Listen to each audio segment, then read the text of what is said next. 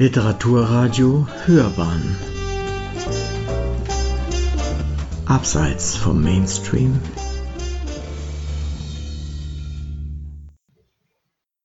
Revolutionär. Erich Mühsams Humanität. Ein Essay von Gernot Eschrich.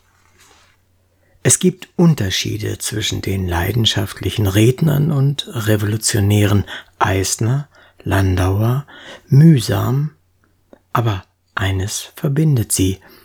Sie waren menschlich in Ordnung, in ihrer Integrität vorbildlich. Zum Beispiel Erich Mühsam. Hier ein paar Aspekte, gewonnen aus Volker Weidermanns Buch Träumer, als die Dichter die Macht übernahmen und aus dem Leben Das seid ihr Hunde wert aus dem Jahr 2014. Ernst Jünger schrieb später in seinen Kriegsaufzeichnungen Strahlungen nach einer Hausdurchsuchung bei ihm Ich glaube, man suchte Briefe des alten Anarchisten mühsam bei mir, der eine kindliche Neigung zu mir gefasst hatte und den man auf so schauerliche Weise ermordete. Er war einer der besten und gutmütigsten Menschen, denen ich begegnet bin. Und Zenzel, Mühsams Frau, schrieb in einem Brief vom Oktober 1937 Erich war der besorgteste Ehemann, den du dir vorstellen kannst – außerdem furchtbar stolz. Meine Frau macht alles selber und Erich war imstande, mein Leben auszufüllen, weit über den Tod hinaus. Weidermann resümiert, aber mühsam hatte schon etwas von einem reinen Toren, der Glaube an das Gute im Menschen, an die Kraft der Literatur, an die Ideale des Anarchismus trieben ihn an.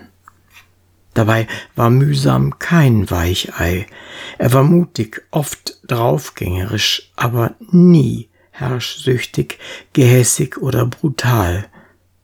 Sein Mut bewährte sich am klarsten 1933 im Gefängnis, als er, schwer misshandelt, zu seiner Frau sagte, Eins merke dir, Zenzel, ich werde ganz bestimmt niemals feige sein.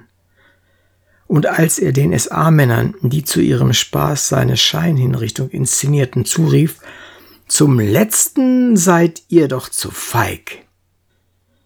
Der Typ Anarchist, den Erich mühsam verkörperte, erregt stets den Hass der Zwanghaften. Was er dabei unter Anarchie verstand, definierte er 1912.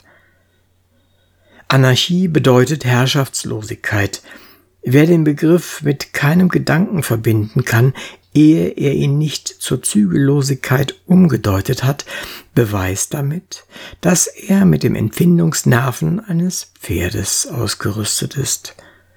Anarchie ist Freiheit von Zwang, Gewalt, Knechtung, Gesetz, Zentralisation, Staat.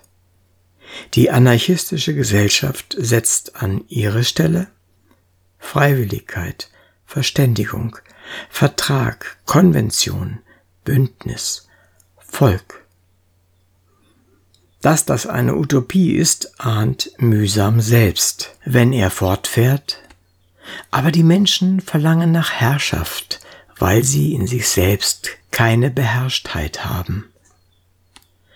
An Beherrschtheit lässt mühsam es nach Ansicht von Kurt Eisner allerdings selber fehlen, als er am 7. Januar 1919 einen in gewaltsame Auseinandersetzungen mit der Polizei mündenden Demonstrationszug anführt und von Eisner dafür kurzfristig inhaftiert wird.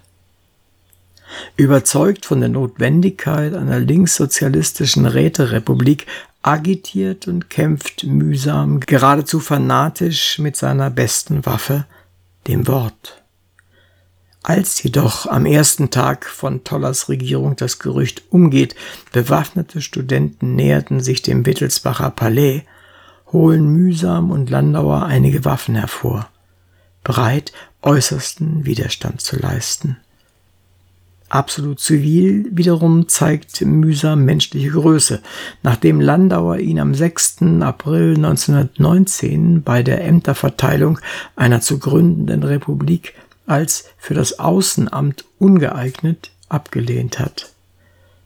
Als man nämlich Landauer seinerseits in die Runde als Kultusminister für nicht vermittelbar hält, tritt mühsam energisch für ihn ein und setzt ihn durch.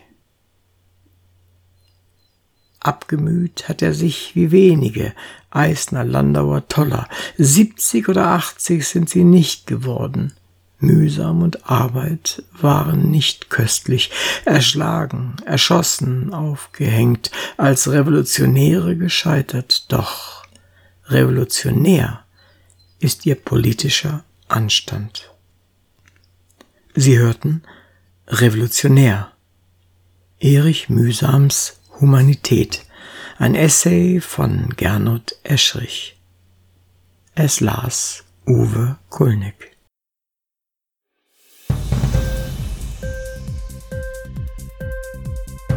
Hat dir die Sendung gefallen? Literatur pur, ja, das sind wir. Natürlich auch als Podcast. Hier kannst du unsere Podcasts hören. Anchor, Spotify, Apple Podcast, iTunes, Google Podcasts, radio.de und viele andere mehr.